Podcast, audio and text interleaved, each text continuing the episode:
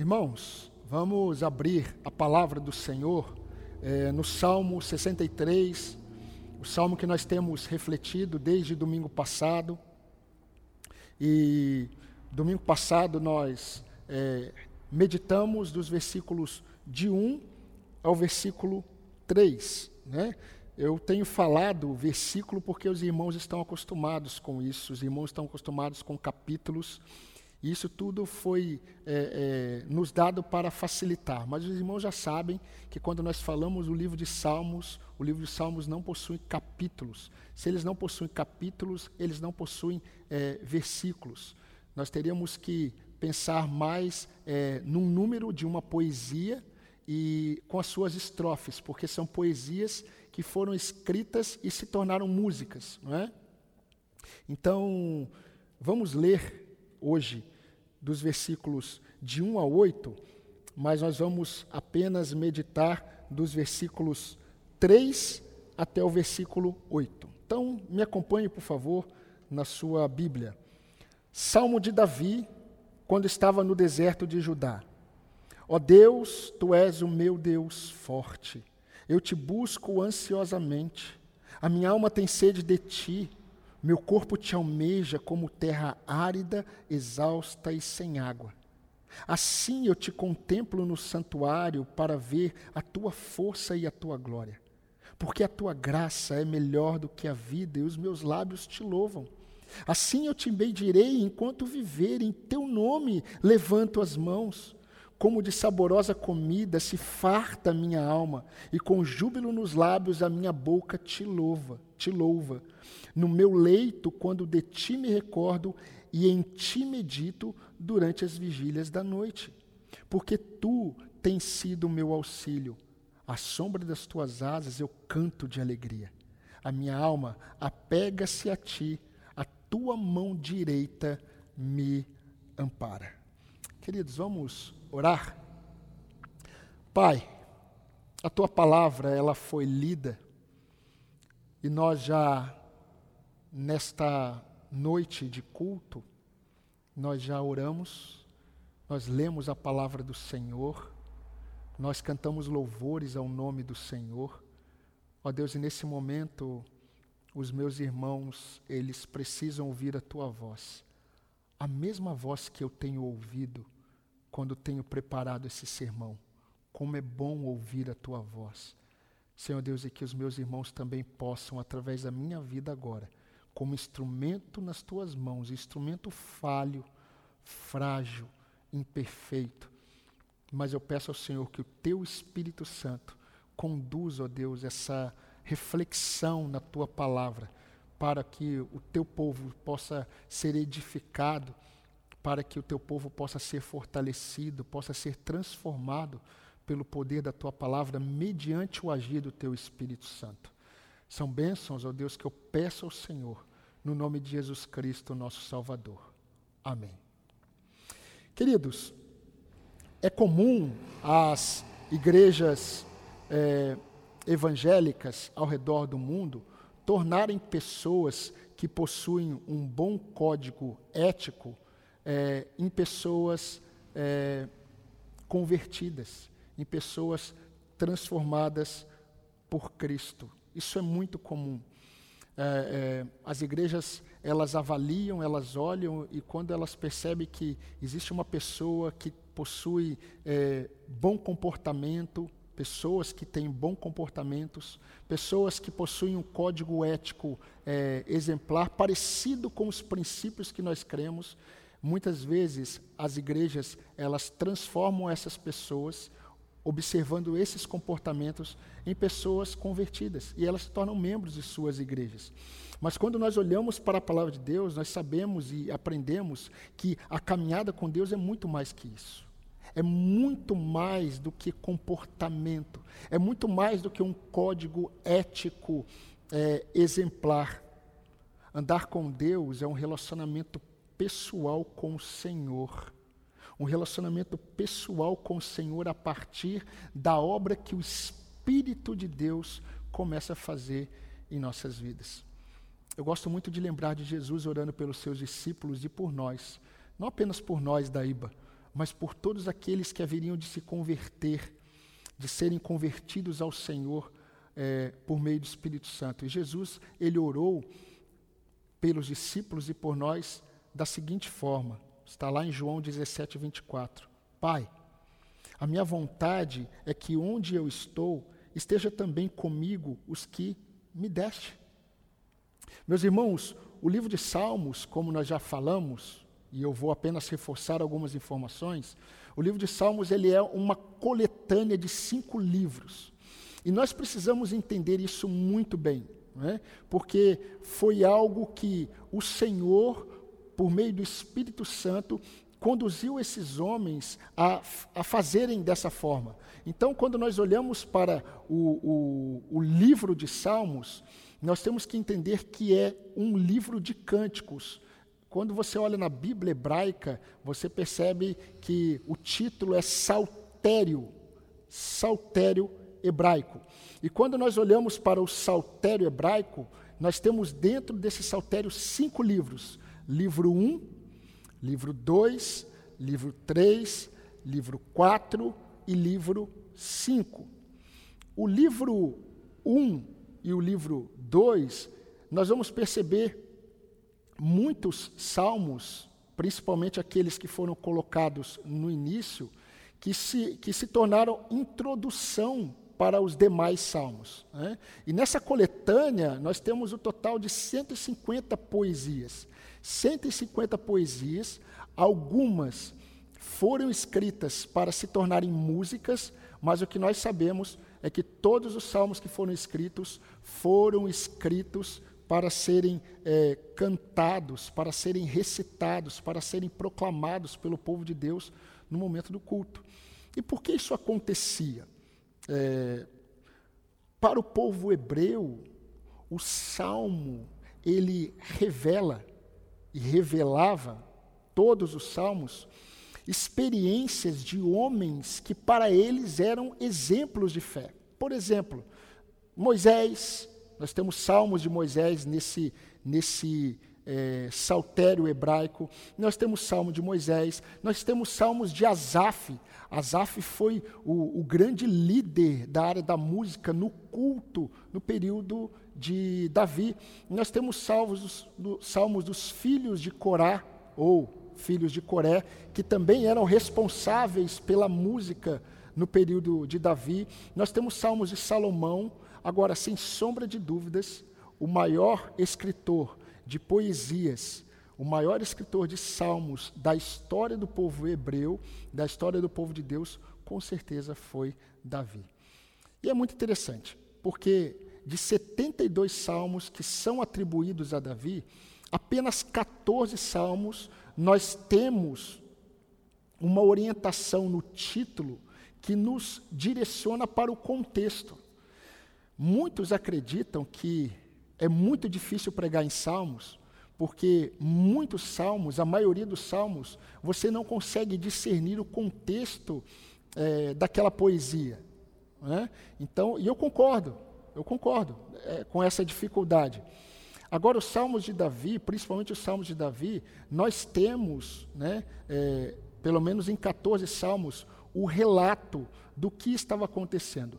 E esse salmo que nós estamos meditando, o Salmo 70, 63, perdão, é, nós temos um título, né? nós temos condições de entender o contexto desse salmo. Mas nós estamos observando um salmo que está no livro 2, que começa, se eu não me engano, no Salmo 42, Salmo 42 e vai até o 72, o livro 2. No livro 1, nós temos os primeiros salmos escritos por Davi, que foi o Salmo 3 e o Salmo 4. Eles devem ser lidos juntos. Né? Os Salmos 3 e o Salmo 4, eles foram escritos no mesmo contexto do Salmo 63. Então fica muito mais rico para nós a compreensão do que estava acontecendo com Davi. Porque os salmos, por isso que eles são tão queridos pelo povo hebreu e deve ser muito os salmos devem ser muito queridos pela igreja de Cristo, né? Porque os salmos eles são muito pessoais. Nós nos, nos identificamos com, com os salmos, porque os salmos eles falam dessas experiências dos salmistas com Deus. Por isso que o povo hebreu tinha o, o, o saltério hebraico como ponto principal na liturgia deles. E é por isso que nas nossas liturgias nós lemos os salmos. Lemos os salmos como poesias, né? Eles são, são músicas. E aí eu até incentivo os músicos da nossa igreja, os músicos de outras igrejas, a cantarem os salmos, a colocarem melodia nos salmos. Né? Mas isso, nós estamos caminhando é, para isso. Mas, queridos, meditando nesse salmo 63, como eu falei para vocês, eu quero fazer um paralelo para nós continuarmos, um paralelo com o salmo 3 e o salmo 4. Mas o grande contexto desse salmo foi escrito pelo, é, é, por Samuel. Alguns acreditam que foi Samuel que escreveu segundo Samuel. Outros acreditam que foi Jeremias. Independente. No segundo livro de Samuel, a partir do capítulo 15 até o, até o capítulo 18, nós temos todo o cenário desses três salmos. E o que está acontecendo lá? O que aconteceu lá? Davi, ele está é, fugindo, ele está saindo de Jerusalém, indo em direção ao deserto, porque o seu filho Absalão, depois de tanto investir, ele conseguiu criar um motim e expulsou. Na verdade, uh, o desejo de Absalão era matar o rei Davi. O rei Davi foi avisado, o rei Davi fugiu do palácio e o rei Davi é, levou consigo os seus familiares, os seus irmãos foram com ele, os seus familiares foram com ele, os seus soldados principais, aqueles que eram leais a Davi, foram com Davi, e alguns súditos de Davi abandonaram tudo e foram com Davi. Mas preste atenção no cenário. Porque é, lá em 2 Samuel, capítulo 16, está escrito que enquanto eles estavam caminhando em direção ao deserto, Davi estava descalço, o rei Davi. Ele estava descalço, ele estava com a cabeça coberta e ele estava chorando. E aqueles que estavam ao redor dele e é interessante porque o texto fala que Davi ele estava protegido pelos seus soldados. Os seus soldados estavam ao redor de Davi. E todos que estavam junto com Davi também estavam descalços, com as cabeças cobertas e chorando. E Davi está indo em direção ao deserto. E olha o que Davi escreveu no Salmo 3, de um versículo 1 e 2. Senhor, como tem crescido o número dos meus adversários. São numerosos os que se levantam contra mim. São muitos os que dizem de mim: não há em Deus salvação para ele. É interessante porque, enquanto eles estavam caminhando no deserto, irmãos, apareceu um homem nas colinas chamado Simei. Simei ou Simei. Simei, ele era benjamita ele era da linhagem, da descendência de Saul. E Simei começou a gritar com Davi. Enquanto Davi estava caminhando daquela forma humilhado, o benjamita Simei estava gritando, estava jogando pedras em Davi. E o Simei estava dizendo assim: Deus rejeitou você, Davi, pelo que você fez com a casa de Saul. Meus queridos, é muito interessante porque, como nós já falamos na última mensagem, domingo passado, é, as circunstâncias, de alguma forma, elas afetam o estado de nossa alma. Mas elas não apenas afetam, elas revelam o estado da nossa alma. Mas quando nós olhamos essa caminhada de Davi, Davi está caminhando em humilhação. Mas Davi, ele está com a sua mente totalmente voltada em Deus. Mesmo diante dessa situação, mesmo estando humilhado, mesmo chorando, mesmo descalço, indo em direção ao deserto, procurando um lugar seguro. E Davi conhecia muito bem o deserto, porque ele passou parte da sua vida fugindo de Saul nos desertos. Davi tinha em mente que Deus, o Deus dele, era maior do que tudo aquilo. E mesmo que ele tenha dito, e nós vimos isso domingo passado, mesmo que ele tenha é, descrito, comparado a sua alma naquele cenário hostil que ele estava vivendo, mesmo que ele é, tivesse comparado a alma dele como uma terra árida, uma terra seca, uma terra exausta, Davi contemplava o seu Deus forte no santuário. É o que nós vimos domingo passado. Ele contemplava a Deus como um Deus forte. E ele contemplava a Deus como o, o Deus forte, o seu Deus forte, porque ele queria ver nessa contemplação a força e a glória do Senhor. É muito importante, irmãos, nós percebemos que Davi diante de tudo isso, ele deixou muito claro a lição do grande desejo da alma dele. O que Davi desejava diante de tudo isso era buscar ao Senhor com intensidade, era buscar o Senhor com aquele ardor no coração foi quando ele escreveu: A minha alma ela tem sede de ti. Eu te busco ansiosamente. Antes do dia amanhecer, eu te busco, Senhor. A minha alma te busca. Eu quero acordar a alva para adorar ao Senhor.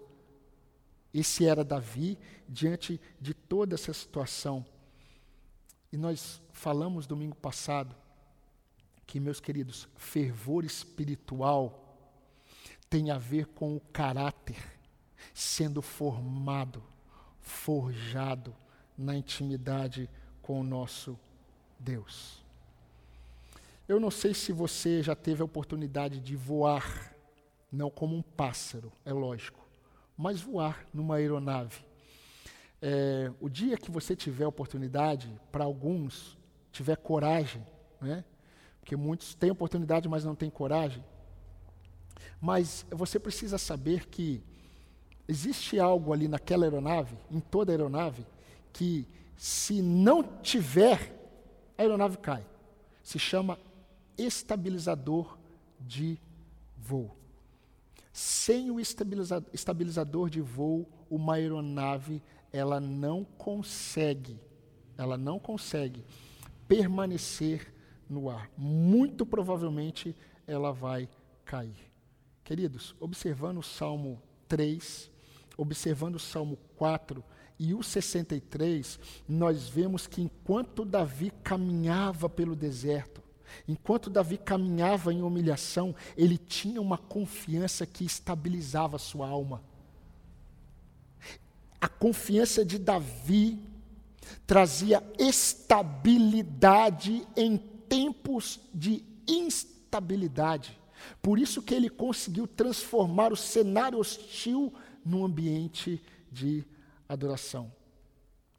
E hoje eu quero pensar com os irmãos, nos versículos é, de 3 até o versículo 8, sobre duas lições principais. Nós vamos olhar hoje, meus irmãos, é, para o coração de Davi nesse relacionamento com Deus, nesse cenário tão hostil, e vamos tirar uma lição sobre a graça de Deus e uma lição sobre confiança em Deus, confiança na proteção de Deus. Mas só fazendo uma observação antes de nós entrarmos para a lição principal, é que verdades conhecidas não necessariamente são verdades praticadas. Muitas vezes nós ficamos empolgados com é, novas descobertas sobre a palavra de Deus, sobre textos da palavra de Deus. Mas a nossa maior dificuldade, a nossa maior luta, não é contra aquilo é, é, que a gente não conhece. Nosso maior desafio é praticar aquilo que nós conhecemos, as verdades conhecidas. Então, meus irmãos, a primeira verdade que eu gostaria de destacar para nós é que a graça de Deus em Sua aliança é motivação suficiente para uma adoração que satisfaz a alma. Uma frase longa, eu vou repetir para os irmãos. A graça de Deus em Sua aliança é motivação suficiente para adoração, para uma adoração que satisfaz a alma, satisfaz a alma do adorador. Eu quero ler com vocês os versículos de 3 a 5.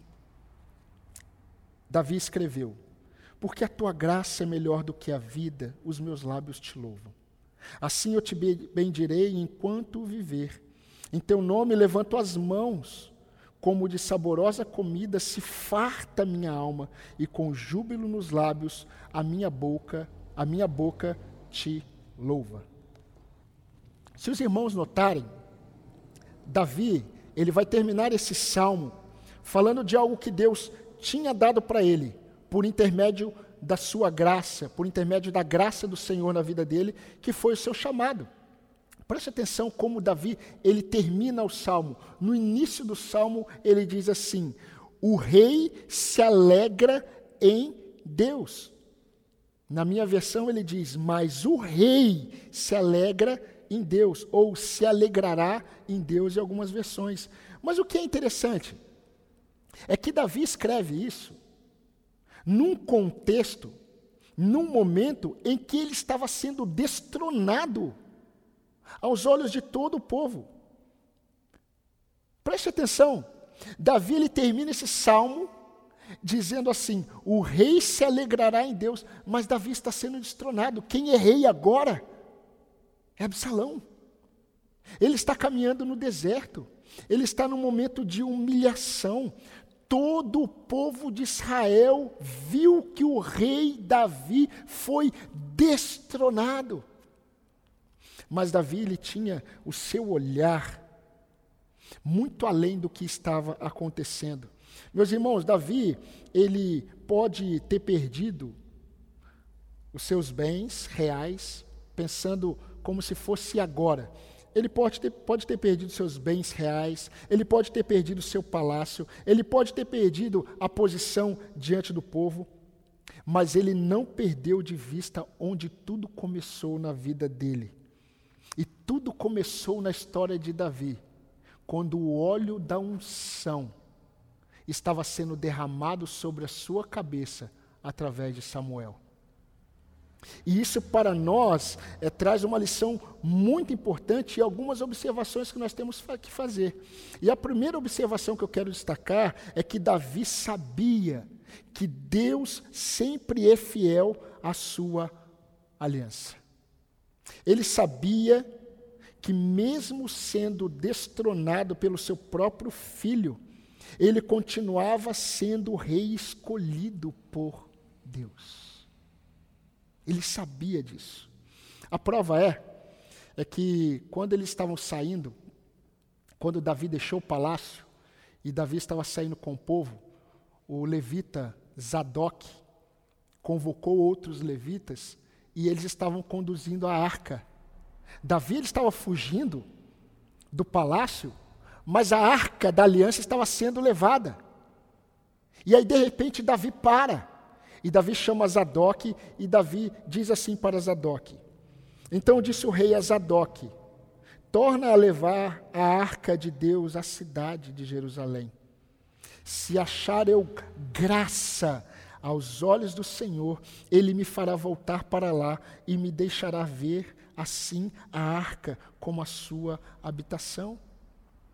Davi ele sabia que ele era o rei escolhido por Deus. E ele só deixaria de ser rei se o Senhor quisesse. Então entenda, meus irmãos, o que está acontecendo aqui. Davi, ele era alguém que confiava na graça de Deus, de tal forma que o olhar dele estava naquilo que Deus fez com ele desde o início, lá atrás. Então dá para imaginar Davi caminhando é, de cabeça baixa, com a cabeça coberta, chorando, descalço, sendo humilhado, mas olhando pensando que ele ainda era o rei de Israel, porque tudo começou na vida dele com a eleição. Quando Deus o escolheu, quando Deus o tirou lá do pasto, da casa de Jessé, e Deus o separou para ser rei de Israel. Então, uma segunda observação que eu quero fazer aqui é que Davi sabia que Deus estava naqueles acontecimentos. E eu quero provar isso para os irmãos. Em 2 Samuel 16, 11, 12, vocês se lembram quando eu disse que enquanto eles estavam caminhando, Simei, um benjamita, começou a amaldiçoar a Davi? E aí, de repente, um irmão de Joabe, que era general de Davi, ele falou assim para Davi: Davi, é, rei, o senhor quer que a gente mate esse cão? Nós vamos permitir que ele fique amaldiçoando o rei? E olha o que diz o texto. 2 Samuel 16, 11 e 12. Disse mais Davi a Abissai e a todos os seus servos: Eis que o meu próprio filho procura tirar minha vida, quanto mais ainda esse benjamita. Deixe-o, que me amaldiçoe, pois o Senhor lhe ordenou. Talvez o Senhor olhe para a minha aflição e o Senhor me pagará com bem a maldição deste dia. Essa era a visão do rei Davi. E meus queridos, do versículo 3 ao versículo 5, Davi, ele não é mais aquele que ele descreveu no versículo é, 2, no final do versículo 1, perdão.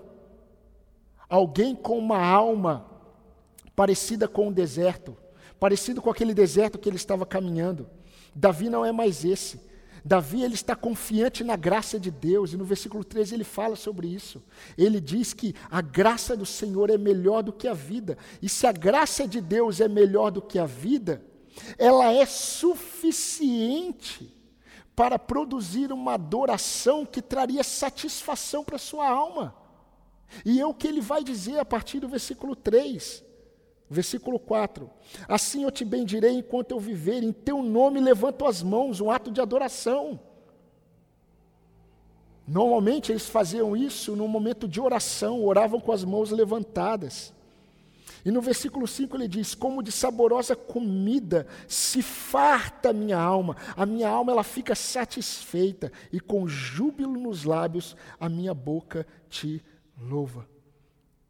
Olha a comparação como Davi está refletindo a sua a realidade da sua alma agora em relação ao que estava acontecendo naquele contexto. Meus irmãos, quando o adorador, ele vê a graça de Deus como suficiente, a sua adoração supra as necessidades de sua alma.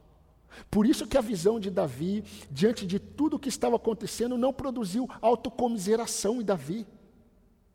Davi não ficou falando, ah, coitado de mim, olha o que estão fazendo comigo, povo, olha o que, o que é, Absalão, meu filho, fez comigo. Olha o que Simei ou Simei está fazendo, me amaldiçoando. E eu em nenhum momento eu tentei usurpar o reino de Saul. Eu amei Saul, mas ele está acreditando que eu roubei o reino de Saul, que eu sou um homem de sangue. Davi não ficou ficou praticando a autocomiseração. Davi, ele não ficou questionando. Davi, ele disse assim: deixa ele me amaldiçoar. Deixa ele jogar pedra sobre mim. Porque se isso está acontecendo, Deus está permitindo. Quem sabe, quem sabe, Deus não me dê graça e me livre de toda essa minha aflição. Davi, ele entendia que Deus estava naquele acontecimento que Deus estava presente, que Deus estava lapidando. Meus irmãos, quando nós nos lembramos de alguns homens de Deus, por exemplo, Paulo. Paulo, após ter tido uma experiência maravilhosa com o Senhor, ele teve uma visão celestial e ele diz, lá no capítulo 12 de 2 Coríntios, que ele não sabe se ele foi arrebatado ou se ele foi levado em espírito até o terceiro céu. E aí não vou explicar sobre isso agora, que não é objetivo. Mas ele teve visões da parte de Deus inefáveis. Visões que ele não tinha condições de contar. E ele ficou, durante 14 anos, não contou para ninguém. E aí ele escreveu para a igreja e ele contou. Só que em determinado momento ele falou assim: Mas Deus, para que eu não me ensoberbecesse, para que eu não me exaltasse, Deus me enviou um mensageiro de Satanás que me humilha. E eu pedi três vezes: Senhor, tira de mim esse espinho. Senhor, tira de mim esse espinho que me humilha. Senhor, tira de mim esse espinho que me humilha. E ele ouviu da parte do Senhor: Paulo, a minha graça te basta. A minha graça te basta. Meus amados irmãos, muitas vezes o Senhor permite que caminhemos descalços, em lágrimas e humilhados pelas circunstâncias. Muitas vezes o Senhor não remove as nossas fraquezas, e Ele faz isso para nos manter humildes e dependentes dEle. Era o tratar de Deus com Davi. Muitas vezes os homens olham para nós e dizem assim, e Davi escreve isso, se eu não me engano, ou no Salmo 3 ou no Salmo 4. Mas ou em um outro salmo de Davi que eu não estou lembrado. Mas Davi, ele escreve assim, que perguntaram para ele: "Onde está o teu Deus?" E foi exatamente o que Simei fez para ele. Você está reprovado por Deus, por isso que você está passando. Deus te rejeitou, Davi. E quantas vezes nós ouvimos das pessoas, quando elas olham para o nosso contexto, para o nosso cenário, para as nossas humilhações, e dizem isso. E quantas vezes nós mesmos não dizemos para o Senhor: Senhor, Senhor, onde o Senhor está? Onde o Senhor está diante de tudo isso? Mas quando Deus, quando Deus permite que um servo dele percorra o caminho da humilhação, o caminho da fraqueza que permanece, nós precisamos enxergar esse caminho de destronamento como um caminho de santificação. Grava o que eu vou te dizer, meu irmão. Para um escolhido de Deus, o caminho de humilhação é sempre um caminho de santificação. O Senhor estava fazendo Davi enxergar que a graça dele bastava e Davi entendeu. Paulo entendeu que a graça de Deus bastava. E meus irmãos, nós precisamos entender isso. Deus ele é fiel à sua aliança. Foi Deus quem nos escolheu nele antes da fundação do mundo e nos chamou em Cristo para sermos propriedade exclusiva dele. Medite em Efésios 1. Deus vai terminar a obra que ele começou. E Davi sabia disso. E Davi adorou ao Senhor e ficou satisfeito nessa adoração. Mas existe uma segunda lição que nós vamos observar agora. Meus irmãos, a segunda lição que eu quero destacar, que nós vamos observar nos versículos de 6 a 8, é a seguinte: é que a confiança na proteção de Deus supera as nossas fragilidades diante dos potenciais perigos. Eu vou repetir como eu fiz a primeira vez. A confiança na proteção de Deus supera as nossas fragilidades diante dos potenciais perigos. Vamos ler os versículos 6 a 8, mais uma vez. No meu leito, quando de ti quando de ti me recordo, ou quando em ti medito, durante as vigílias da noite, porque tu tens sido o meu auxílio, à sombra das tuas asas eu canto de alegria. A minha alma pega-se a ti, a tua mão direita me ampara. Meus irmãos, no versículo 6, Davi ele diz que ao se deitar, preste atenção em todo o contexto. Davi diz nessa poesia nessa oração, nessa música. Davi diz, ele escreveu que ao se deitar, ele se lembrava do Senhor. E ele meditava, ele meditava no Senhor durante as vigílias da noite. Mas a questão é, Em que ele pensava? Nós sabemos que ele deitava e nós sabemos que ele meditava no Senhor, mas Davi meditava em quê? Meus irmãos, muito provavelmente, Davi meditava naquilo que ele contemplava no santuário, que ele escreveu no versículo 2. Ele contemplava é, o Senhor como seu Deus forte, um Deus repleto de força e glória. Então, Davi, naquele contexto, quando ele chegou numa caverna, nós não sabemos exatamente, quando ele se deitou, ele está dizendo que ele ficou meditando no Senhor, ele ficou contemplando, ele ficou pensando no Senhor como seu Deus forte. Assim como Jeremias fez, num momento muito difícil da história de Israel. Jeremias, que escreveu Lamentações de Jeremias, ele disse assim que ele trouxe a memória, ele trouxe à mente dele aquilo que daria esperança para ele. E o que que trouxe esperança para Jeremias? As misericórdias do Senhor que se renovam a cada manhã. E isso traria, trazia esperança para Jeremias. E Davi está fazendo a mesma coisa. Mas, queridos, é muito interessante quando é, nós observamos isso em comparação aos acontecimentos em Jerusalém. Pense no povo em Jerusalém.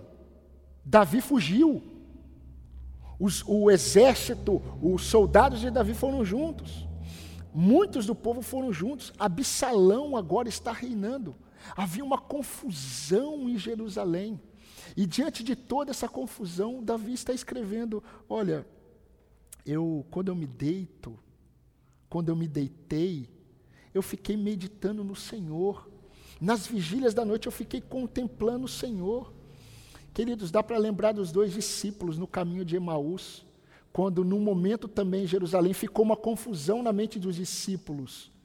Porque para os discípulos, a esperança deles era que Jesus, o filho de Davi, seria um rei, como Davi. Porque Jesus estava pregando um reino. E de repente Jesus foi morto está na cruz, foi enterrado. E os dois discípulos estão caminhando tristes, desanimados, frustrados com os últimos acontecimentos de Jerusalém. E Jesus começa a caminhar com eles, e Jesus pergunta: por que vocês estão tristes? E eles disseram para Jesus: Olha, o senhor não sabe dos últimos acontecimentos de Jerusalém? O que fizeram com Jesus? ah, meus irmãos, é muito é, a gente fica muito alegre quando a gente lê o final da história. Esses discípulos, eles saem de Jerusalém, mas no final da história eles retornam para Jerusalém. Eles saem de Jerusalém totalmente desanimados com o que havia acontecido em Jerusalém. Mas depois de Jesus se revelar para eles como aquele que está acima dos acontecimentos, que é rei sobre todas as coisas, o coração deles é, ardeu e eles voltaram correndo para Jerusalém para contar para os outros discípulos. Deixa eu fazer uma pergunta. Você já teve aquela preocupação que não saía da sua cabeça, a ponto de ficar na sua mente no momento em que você deitou? E essa preocupação não te deixava dormir? Queridos, a noite, por si só, ela já é um momento de fragilidade e vulnerabilidade. Nós ficamos vulneráveis durante a noite. Nós ficamos frágeis. Agora imagine para Davi. Você consegue imaginar Davi? A noite para Davi deveria ser angustiante e eterna. É aquela noite que não passa. Porque os perseguidores, os seus inimigos, estão procurando por Davi. A noite para Davi deveria ser angustiante. Mas como está? Como está o coração do rei? Como está o coração do rei destronado? O coração do rei destronado e perseguido. No Salmo 4, 8, Davi termina assim o salmo. Ele escreveu no mesmo contexto: Em paz me deito e logo pego no sono, porque o Senhor, só tu me fazes repousar seguro. Espere um pouco. Meus irmãos, vamos pensar um pouco. Davi não tinha motivos para ficar angustiado durante a noite? Davi ele não tinha motivos para se sentir vulnerável diante da perseguição. O que aconteceu? O que aconteceu foi que Davi ele contemplava o Senhor como seu Deus forte durante a noite e ele dormiu assim. Ele dormiu contemplando o Senhor como seu Deus forte, no santuário, cheio de força e cheio de glória. Preste atenção no versículo 6, a parte B, ele diz: Lembro-me de ti, penso em ti. Em outras palavras, Davi dormiu numa crise. Davi dormiu numa crise, mas ele confiava na proteção do Senhor. Eu quero ler novamente o versículo 7. Porque tu tens sido o meu auxílio, à sombra das tuas asas eu canto de alegria. Davi dormiu numa crise, mas ele confiava na proteção do Senhor. Eu gosto muito, irmãos, vocês já perceberam, eu sempre trago muitas ilustrações é, sobre o reino animal. Não é? Então, pastores têm muitos gostos diferentes. Eu gosto muito de ver. Né? E eu nunca vi alguém tentando tirar, é, pegar um filhote de uma águia quando esse filhote ele está debaixo das asas da sua mãe ou do seu pai, que normalmente o pai protege o ninho. Eu nunca vi em todos esses documentários alguém tirando um filhote debaixo das asas de uma águia. Não tem como. Porque é, a águia ela protege os seus filhotes debaixo de suas asas, assim como a galinha faz. A galinha é mais simples, mas ela protege os seus filhotes. Agora, olha o que Davi escreveu no Salmo 57, versículo 1. À sombra das tuas asas eu me abrigo, até que passem as calamidades. No Salmo 3, 5 e 6, que Davi escreveu nesse contexto, Davi escreveu assim: Eu me deito e pego no sono, acordo, porque o Senhor me sustenta. Eu não tenho medo de milhares do povo que tomam posição contra mim de todos os lados. Eu não tenho medo. Eu me deito, eu pego no sono, eu acordo, porque o Senhor me sustenta. Queridos, vocês se lembram de Pedro, Tiago e João no Getsemane? Jesus ele se retirou com Pedro, Tiago e João no Getsemane para orar, naquele momento de aflição. Jesus queria os três com ele, os mais próximos. E a Bíblia fala que eles dormiram. Tem um evangelho que diz que eles dormiram de tristeza. Tem um outro que diz que eles dormiram de cansaço. A tristeza ela produz cansaço, então não há problema nenhum. Mas a questão é que eles dormiram. O sono deles não era o sono de Davi. O sono deles era o sono do cansaço, o sono da tristeza. O sono de Davi foi o sono da exaustão, não foi o sono da exaustão. O sono de Davi não foi o sono da tristeza.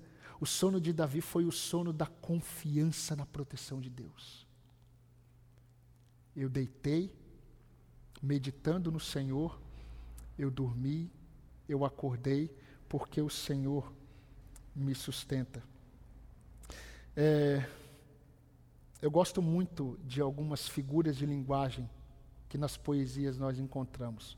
E no versículo 8, Davi ele escreveu assim: A minha alma apega-se a ti, a tua mão direita me sustenta. Primeiro ele falou das, das asas, a sombra das tuas asas eu estou protegido. Agora ele diz assim: a, é, a, tua mão direita me ampara, a minha alma está pegada a ti e a, minha, a tua mão direita me dá sustento.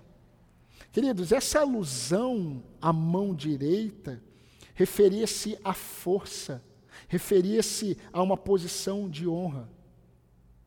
Por exemplo, quando Davi escreveu o Salmo 16, versículo 8, ele escreveu assim: o Senhor eu tenho sempre à minha presença. Estando Ele à minha direita, eu não serei abalado. Estando eu à minha direita, estando o Senhor à minha direita, eu não serei abalado, porque está à direita do Senhor. Segurar na mão direita do Senhor significa força, significa lugar de honra, significa tranquilidade. A confiança na proteção de Deus superava as fragilidades de Davi diante dos seus potenciais perigos. Queridos, eu gostaria de trazer algumas reflexões muito práticas para nós, para a igreja, para a IBA. Eu não sei se você já reparou como os nossos sentimentos, eles muitas vezes são inconstantes da noite para o dia. Nós dormimos muitas vezes em adoração.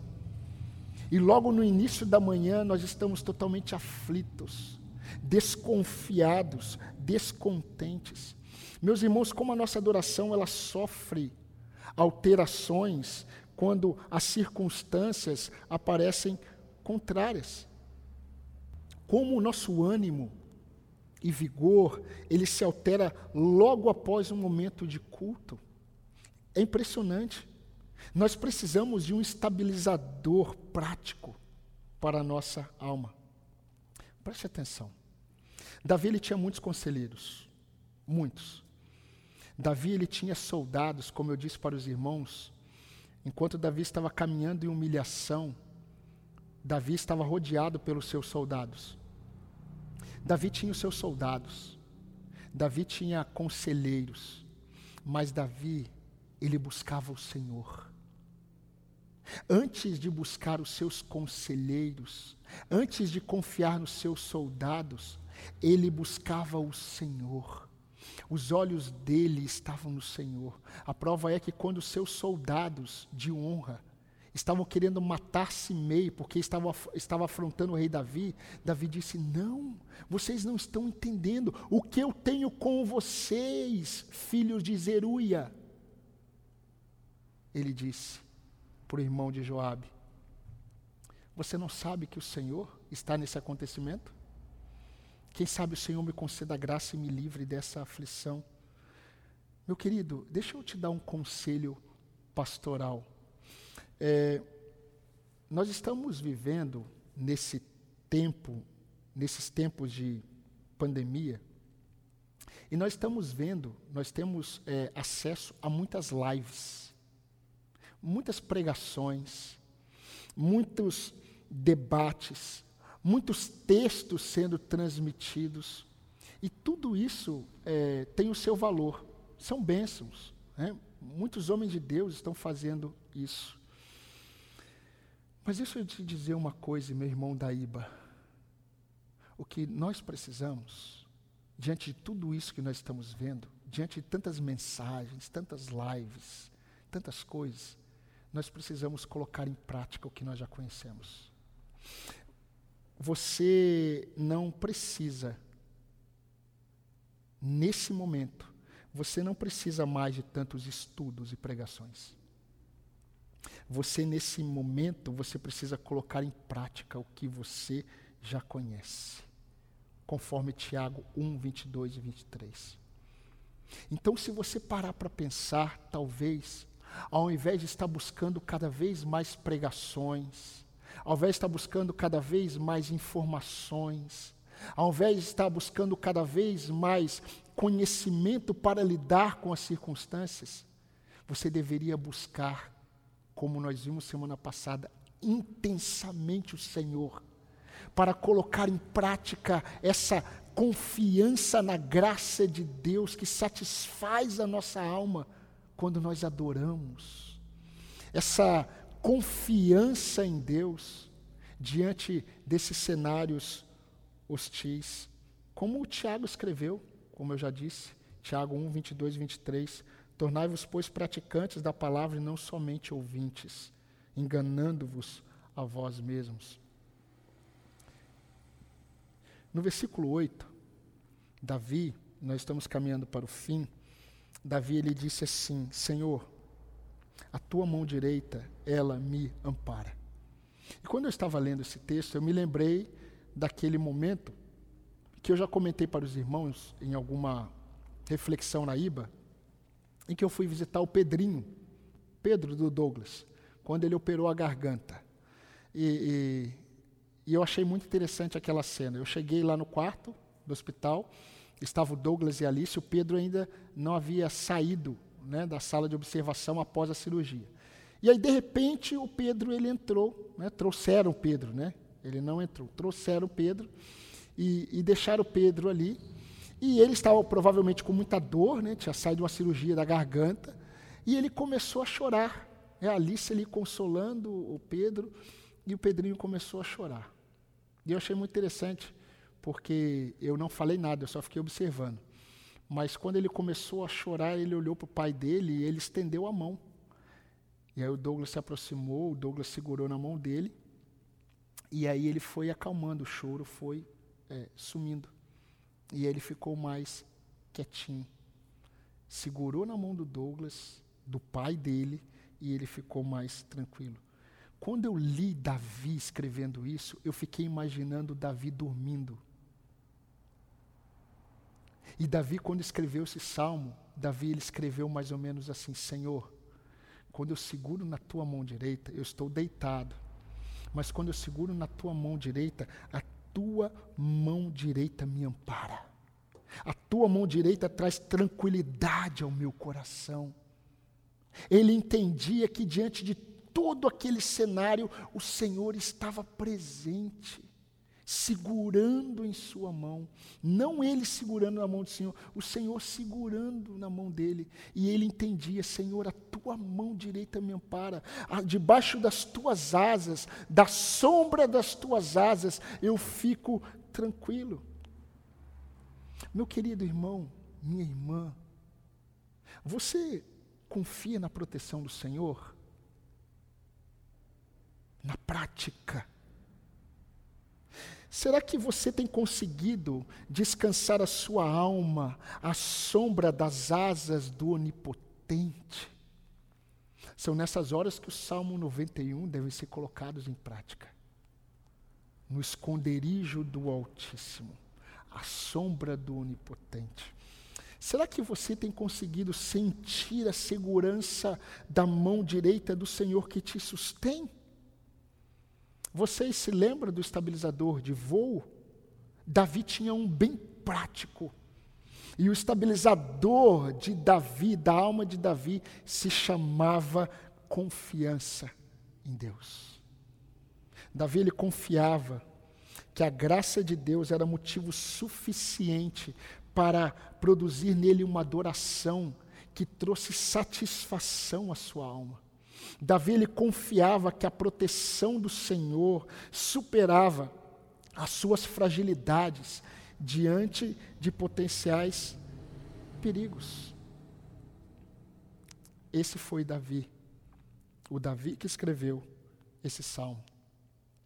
E a minha oração, meus irmãos, e foi meu, ah, perdão, foi a minha oração é, quando eu estava hoje à tarde refletindo mais uma vez sobre esse sermão é que o Senhor nos ajude a alcançarmos um coração que chegue ao ponto de descansar de tal forma no Senhor, de confiar de tal forma no Senhor, que nós possamos, diante de circunstâncias de perigos presentes, que nós possamos descansar nos deitar meditando no Senhor, que nós possamos acordar confiando na proteção do Senhor, descansando debaixo das asas do Senhor, sendo segurado pela mão direita do Senhor, porque o Senhor ele faz isso com todos aqueles que ele chama para ele. E eu quero terminar esse sermão da forma como o nosso irmão Jonas ele começou o culto, lendo o Salmo 4, e eu vou ler o versículo 8. Em paz me deito e logo pego no sono, porque só tu, Senhor, me fazes repousar seguro. Vamos orar, irmãos. Senhor nosso Deus, nosso amado Pai, Deus bondoso, misericordioso, gracioso. O Senhor é fiel à sua aliança. Ó Deus, e nós glorificamos o teu nome, porque quando o Senhor nos escolheu, o Senhor nos escolheu por causa da tua graça. Ó Deus, nós fomos salvos pela graça do Senhor. E a nossa história, ela está sustentada pela graça do Senhor, que é suficiente para nós. Ó Deus, eu peço ao Senhor que o Senhor nos ajude para que nesse entendimento, nessa perspectiva, nessa percepção de que a graça do Senhor é suficiente, que a graça do Senhor possa trazer para nós uma adoração que satisfaz a nossa alma. Senhor, e que nós possamos confiar na proteção do Senhor, porque quando nós entendemos, ó Deus, que o Senhor está conosco, que o Senhor protege aqueles que o Senhor chama, mesmo diante de todas as situações, as circunstâncias, diante de todos os prováveis perigos, nós podemos, ó Deus, e conseguimos descansar em paz. Nós conseguimos ter a nossa alma estabilizada pelo poder do Teu Espírito Santo em nós. Nos ajude, ó Deus, a glorificar o teu nome, assim como Davi glorificou com esse salmo. Mas esse salmo foi apenas uma um reflexo da experiência de Davi com o Senhor. E que o Senhor nos ajude como igreja nesse tempo a buscarmos ao Senhor, a confiarmos em ti e a encher os nossos corações e os nossos lábios de louvores ao teu santo nome. E eu peço essas bênçãos por nós no nome de Jesus Cristo, nosso Salvador. Amém.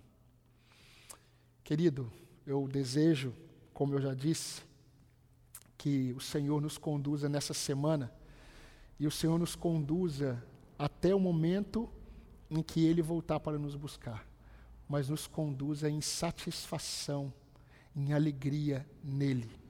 Busque ao Senhor intensamente, mas confiante na graça dele, ela te basta e confiante na proteção do Senhor, porque ela é real. E que Deus abençoe a sua vida.